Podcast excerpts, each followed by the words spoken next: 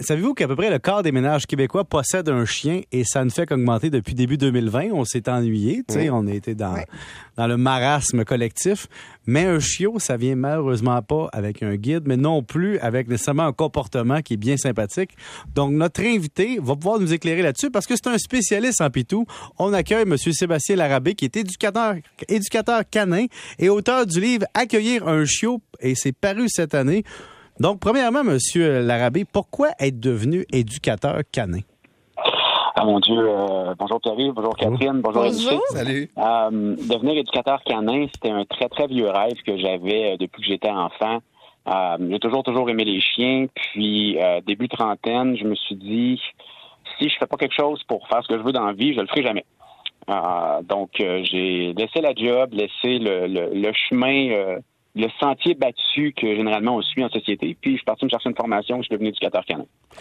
Et euh, Sébastien, écoute, moi, je, je, l'ai dit euh, d'emblée au début de l'émission, toi, tu m'as sauvé la vie parce que j'avais jamais vécu c'était quoi avoir un chiot? J'avais déjà eu un chien qui était comme à moitié dressé, préélevé. Euh, qui, est préélevé exactement. puis quand Charlotte est entrée dans ma vie, je savais pas quoi faire. J'ai acheté ton livre, puis finalement, je t'ai engagée parce que tu m'as donné de précieux conseils à chaque semaine. Je suis curieuse de savoir parce que tu m'as raconté aussi ton histoire. Toi, tu as un chien pitbull qui s'appelle Cookie, qui avait vécu de la maltraitance. Et puis, oh, je l'ai vu souvent pendant nos entraînements. Et, euh, et, c'est un, c'est un chien qui était quand même euh, particulièrement en mauvais état, qui avait un comportement euh, difficile. Et tu as réussi à l'amener, je pourrais dire, au côté, dans le côté clair de la force. Est-ce que tous les chiens peuvent est-ce que tous les chiens peuvent, en fait, peuvent être réhabilités dans un comportement qu'on considère comme normal? non qui arrive, c'est que, euh, dépendamment des chiens qu'on va rencontrer, on a des chiens qui ont des, troubles de comportement qui sont vraiment dus à un manque d'éducation. Donc, ils n'ont pas vraiment de problèmes sociaux, ils n'ont pas de problèmes d'adaptation, ils n'ont pas de phobie intense. Il n'y a rien qui cloche chez ce chien-là socialement. Il n'y a juste pas de manière. OK? Il sait pas se présenter aux humains, il joue mal, il saute sur les gens, il tire sur les vêtements. Bref, il fait toutes sortes de conneries, mais rien de dramatique. Puis une fois qu'on lui apprend comment agir dans les contextes problèmes, ben, les problèmes se résorbent. Puis là, ça devient un chien qui va jouer à la balle avec les humains, qui va accueillir la visite convenablement. Ça, ça va bien. Mais on a des animaux qui ont des problèmes, euh, qui ont des passés plus lourds, qui ont, qui ont vécu des traumas ou qui viennent d'endroits vraiment malsains. Euh, par exemple, on a beaucoup d'usines à chiots au Québec. Malheureusement, j'ai bossé sur une coupe de saisie dans ce contexte-là. Et les animaux qui proviennent de ces milieux-là, souvent, sont très, très hypothéqués, tant au point de vue de la santé que, que du comportement parce que c'est, je veux dire, c'est littéralement les animaux qui étaient gardés dans les conditions de camp de concentration. Là. Ça fait pas des individus très sains. Euh, ça fait pas non plus des chiens, euh, même des chiots qui sont facilement intégrables en société.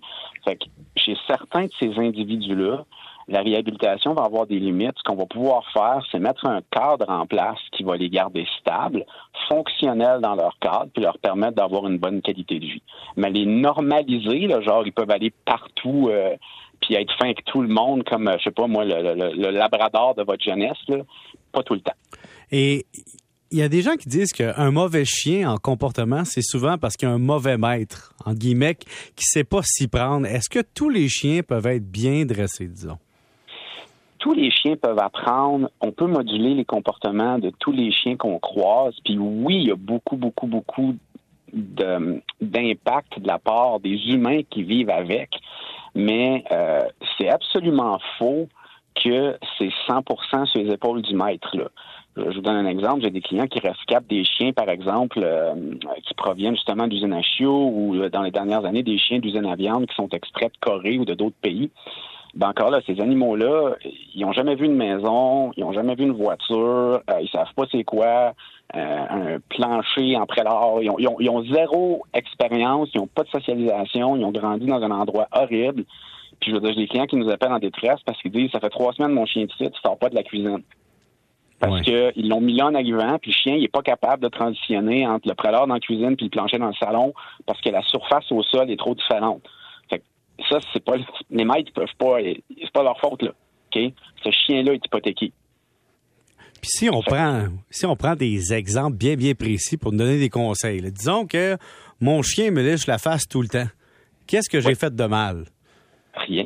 il vous aime. Mais parce qu'un auditeur nous a écrit, il liche, liche, liche, liche, liche.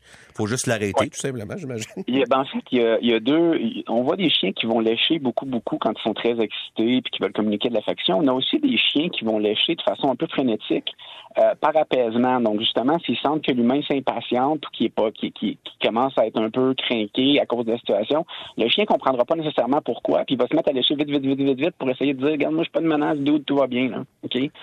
Ce qu'on dit aux gens généralement, c'est si ça vous dérange que le chien vous lèche le visage, mais dès qu'il vous lèche le visage, levez-vous partez.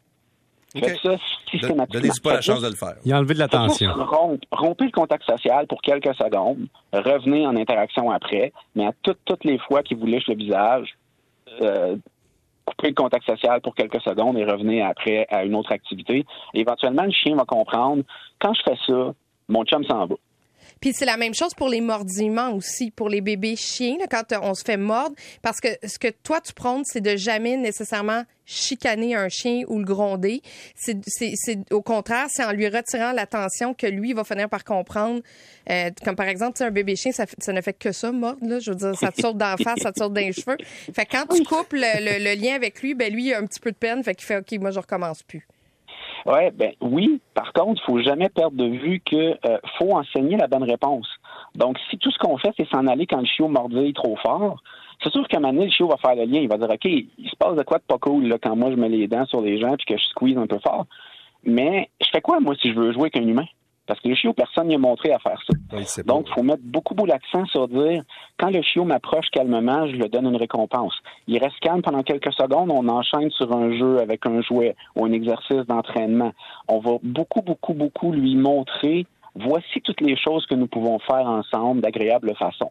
Le chiot, là-dedans, s'excite, vous prend euh, le gras du pouce, rentre les dents un peu fort, on se lève, on s'en va. 10-15 secondes plus tard, on revient, on recommence. Et il y, a un auditeur aussi qui nous a dit mon husky de 11 mois a la fâcheuse tendance de sauter, à sauter sur tous les gens. Comment on empêche ça? Ah oui, c'est bien ça, c'est très, très fréquent. Euh, sauter sur les gens, c'est à la base, entre gros guillemets, que vous pouvez pas voir parce qu'on est à la radio, mais bon, entre très gros guillemets, c'est une bonne chose. Parce qu'il aime les gens. Oui, c'est un contact pro-social. Le chien veut se rapprocher du visage des gens, veut les lâcher, veut checker c'est qui cette personne-là, veut inviter au jeu. Bref, peu importe la raison, généralement, c'est positif. Mais effectivement, quand on a un chien d'assez bonne taille, les gens n'ont pas tendance à apprécier de se faire grimper sur les épaules. um, fait que la stratégie est vraiment, vraiment simple. Pour les membres de la famille, pour les gens qui vivent avec le chien, généralement, ce qu'on va dire, c'est prenez toujours des récompenses dans vos poches ou dans votre sac à récompenses pour entraîner votre chien. Puis dès qu'il vous approche, attendez pas qu'il arrive à, capacité de sauter. Sortez une poignée de bouffe, puis tenez-la à hauteur de sa face. À 11 mois, le ski est assez grand, ça va être facile. Et dès que le chien se connecte sur votre main, parce que là, il vient de changer de focus, il vient de réaliser qu'il y a des récompenses à porter, commencez à le payer. Puis continuez à le payer à intervalle de 2, 3, 4 secondes comme ça, jusqu'à temps qu'il se calme. Demandez-lui de s'asseoir et là, enclencher une interaction avec, comme un jeu, aller le balader, peu importe quoi. Mais vous allez lui enseigner, quand tu arrives à côté d'une personne, chill, relax, tu vas manger, tout va bien aller. c'est toujours, on entend le non puis la punition presque jamais, parce que toi, ce que, ce que tu t'enseignes, c'est euh, conditionnement positif, positif, positif. Toujours encourager le chien quand il fait de quoi de gentil, puis pas l'encourager quand il fait de quoi de pas correct. Ça serait ça, en gros. Toujours. Puis généralement, euh, faut faire, c'est réfléchir à comment on peut mettre en place un scénario dans lequel notre chien va toujours être gagnant. Parce que la, répression, euh, c'est pas que ça peut pas marcher. Hein. Les gens vont dire, ouais, mais ça marche. quand je lève le ton, mon chien s'écrase. Effectivement, c'est tout à fait possible. Ce qui arrive, c'est que ça fonctionne pas parce que le chien comprend qu'il a mal fait. Ça fonctionne parce que le chien, ben, en fait, il a peur. c'est pas sorcier, là. Mm. Il trouve ça désagréable, puis comme, oh my god, t'es pas cool, hein, quand tu fais ça, fait que je vais, je vais essayer une autre option. Et euh, le problème avec ça, c'est que, ben, encore là, dans le même principe, vous n'avez pas enseigné la bonne réponse. Votre chien ne saura toujours pas quoi faire dans cette situation-là. Il va juste savoir que vous devenez très désagréable s'il saute. Mais il reste comme 14 000 options, là. OK? Donc, il sait pas toujours, il sait toujours pas quoi faire. Et si ça arrive fréquemment, il peut se mettre à craindre la visite, euh, plus avoir confiance en vous. Puis là, le jour où vous allez avoir besoin de faire de quoi de moche, comme genre aller chez le vétérinaire, hmm. good luck pour que le chien, ça tente de vous suivre. oui, couper ses um, griffes ou quelque chose, il va être... C'est ça, exactement. Fait que vous brisez le lien de confiance avec votre animal, puis vous risquez de créer des, phobies qui n'étaient pas là avant. Puis à la table, quand il nous saute dessus, qu'il va avoir de la bouffe, on l'ignore, puis il va finir par se conditionner? Oui, ben en fait, ce qu'on dit aux gens, c'est il y, a deux stratégies. Moi, moi personnellement, j'ai un joli protocole de manière à table que Catherine connaît d'ailleurs. Oui, oui, ça fonctionne, je vous le dis. oui.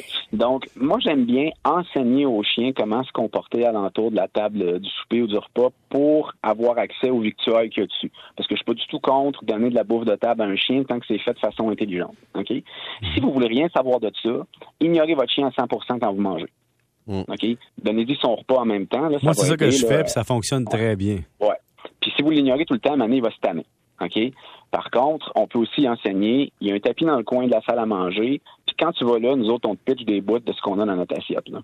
OK. Ah, ça, va le tenir loin tout le mais temps. Mais même moi, je vais avec ces, croquettes, là, ces grenailles, puis euh, on lui donne de la, grenaille pendant que nous, on mange, puis à un moment donné, parce que c'est distancé, là, tu, commences aux 2, 5, 10 secondes, 15, 25, puis à un moment donné, le chien devient en attente. Fait qu'il il reste parce qu'il comprend que la bouffe, elle vient juste sur le tapis hum. et non à côté de toi. Euh. Mais est-ce qu'on peut donner trop de récompenses, Sébastien, à des animaux, à des chiens? C'est sûr que euh, comme, comme, comme tout ce qui est alimentaire, il faut quand même avoir un, un, petit peu de bon sens. Là. Euh, souvent, ce qu'on dit aux gens, c'est avec un jeune chien ou euh, un chien que vous venez d'adopter ou un chiot, le matin, vous allez mesurer la portion de nourriture de la journée. S'il mange des croquettes, vous allez mettre ça sur le comptoir, puis ça, c'est votre réserve. Vous allez vous en servir durant l'entraînement. Fait que le chien va travailler pour ses récompenses, soit dans le travail avec vous, ou dans des jouets d'enrichissement qu'il va devoir, des puzzles qu'il va devoir résoudre pour accéder à sa bouffe. Puis on peut avoir à côté un petit tâche de récompense de haute valeur pour que le chien euh, nous donne euh, des comportements wow ou pour travailler des affaires euh, moins fun comme les examens vétérinaires, des trucs comme ça. Fait qu'en balançant ça, c'est rare qu'on déborde du cadre calorique de ce que notre chien peut manger. Là. Monsieur Larabé, on voudrait vous garder après la pause pour continuer les questions parce qu'il y en a beaucoup. ça va me faire plaisir. Bon, parfait, on va à la pause et on vient tout de suite. Temps double. Le Québec